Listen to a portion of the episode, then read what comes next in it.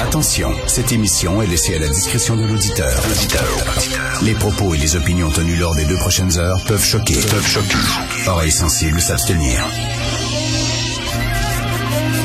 Richard Martin. En remplacement de Richard Martineau, nul autre que Patrick Derry.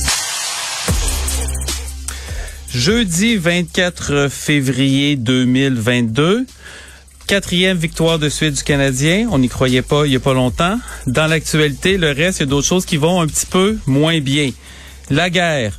Euh, en Ukraine, il y a eu des explosions près de la frontière. Donc, c'est commencé dans la région du Donbass, notamment, qui est une région où il y avait des séparatistes qui étaient présents, mais aussi des explosions dans la capitale, Kiev. Donc, la grande question, où M.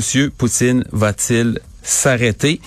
Euh, Vladimir Poutine qui a dit d'ailleurs qu'il voulait démilitariser et dénazifier l'Ukraine. L'Ukraine ont été des victimes du nazisme eux aussi. Il y a eu énormément de morts euh, là-bas. Donc évidemment, c'est faux. Il n'y a rien de nazi en Ukraine. Mais quand on veut tuer son chien, on dit qu'il a la rage. Eh bien, c'est ce que M. Poutine fait présentement avec euh, l'Ukraine.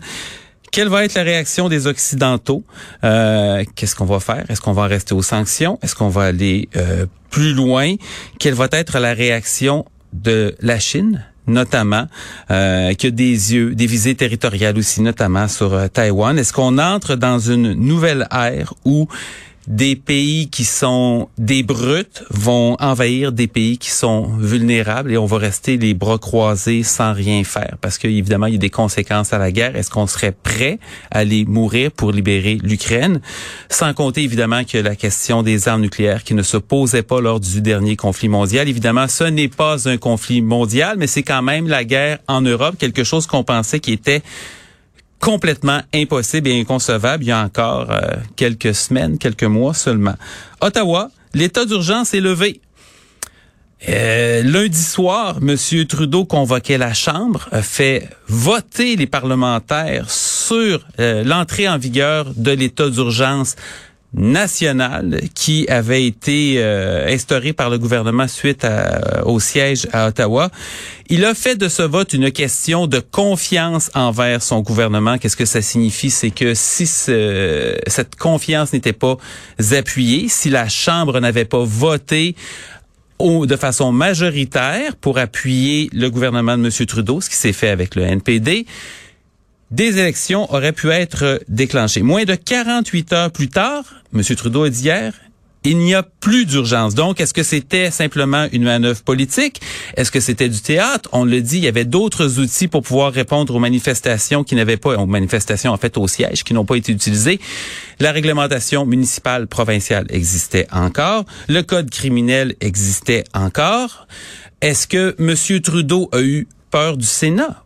Parce que, évidemment, une loi au fédéral, il y a une deuxième chambre. La loi doit être aussi ratifiée par le Sénat. Et là, on sait qu'il y a un grand nombre de sénateurs qui sont non alignés, c'est-à-dire il y a encore de la partisanerie au Sénat, mais M. Trudeau lui-même dissout le groupe de sénateurs libéraux qui sont devenus de facto indépendants et le processus de nomination des sénateurs au cours des années de mandat de M. Trudeau est devenu aussi moins politisé. Donc, d'une certaine façon, ça s'est peut-être retourné contre lui parce qu'il semble qu'il y avait plusieurs sénateurs qui étaient dans l'ancien camp libéral, qui mettaient en doute la nécessité de cet état d'urgence.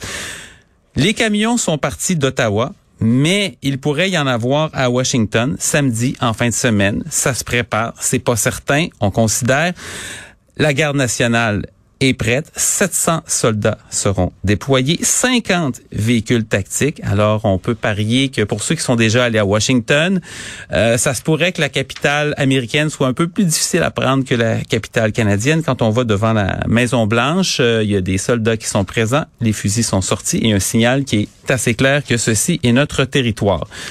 Mamadi Camara, cet homme qui avait été interpellé à tort par des policiers il y a un an à Montréal. Il avait été insulté, il avait été malmené. On l'avait pris pour un malfaiteur. Son arrestation avait fait le tour du monde et ça avait soulevé beaucoup de questions. Eh bien, la ville de Montréal lui a versé une indemnité de 347 000 dollars. Il y avait eu des poursuites pour plus d'un million, je crois. Et c'est un règlement qui est intervenu. Donc, il n'y a pas eu de procès. Il n'y a pas eu d'entente et ça doit être souligné parce que trop souvent, les gouvernements se battent jusqu'au bout contre leurs propres citoyens, vont en appel. Là, il n'y a même pas eu de procès, donc bravo à la ville de Montréal parce que c'est un tort réel qui a été causé à ce citoyen qui est euh, devenu père entre-temps. Les cégeps anglophones sont freinés de façon permanente, c'est-à-dire que le nombre d'élèves qui fréquentent les cégeps anglophones ne pourra plus croître au Québec. C'est un durcissement euh, qui est annoncé par le gouvernement, qui va être confirmé. Donc, il y aura 30 834 élèves qui vont pouvoir fréquenter les cégeps anglophones de la province de Québec de façon permanente. Ça ne suivra même pas la croissance de la population du Québec. Il y a aussi encore évidemment de la COVID dans l'actualité. Hier, il y a eu un point de presse de la santé publique par le directeur intérimaire, le docteur Boileau. En gros, ce qu'on a confirmé, c'est que le masque serait graduellement retiré dans certains endroits. On va en parler plus tard dans l'émission parce qu'il y a beaucoup de choses à dire là-dessus, notamment sur l'expertise euh, de la santé publique sur euh, les données, sur les études sur lesquelles il se base. Mais je vais donner simplement une citation du docteur Boileau et son appréciation de la situation à propos de la cinquième vague et de ce qui pourrait arriver ensuite. Donc, il est vraisemblable de croire que la vague n'est pas terminée, qu'on va continuer à aller soit sur une pente descendante ou de légères augmentations. En fait, ça pourrait être aussi plus grave ça dépend du comportement de chacun. Donc, autrement dit, Dr Boileau a encore aucune idée. Et ce qui est fascinant, ça dépend du comportement de chacun. Quand ça baisse, le gouvernement dit toujours la même chose, c'est on a mis des mesures en place qui ont fait une différence. Et ça, on le dit toujours, même quand c'est des mesures qu'on sait être très peu efficaces ou même carrément inutiles. Ça a été le cas des deux couvre-feux où le Québec a été le seul endroit au Canada où on instaurait un couvre-feu, mais où les cas ont baissé partout au pays l'année passée et cette année. Donc, quand ça baisse, ça dépend des bonnes décisions du gouvernement, mais si ça remonte, ça dépend du, comportement de chacun et ça en dépit qu'on refuse encore aujourd'hui à ce jour d'utiliser tous les outils à notre disposition.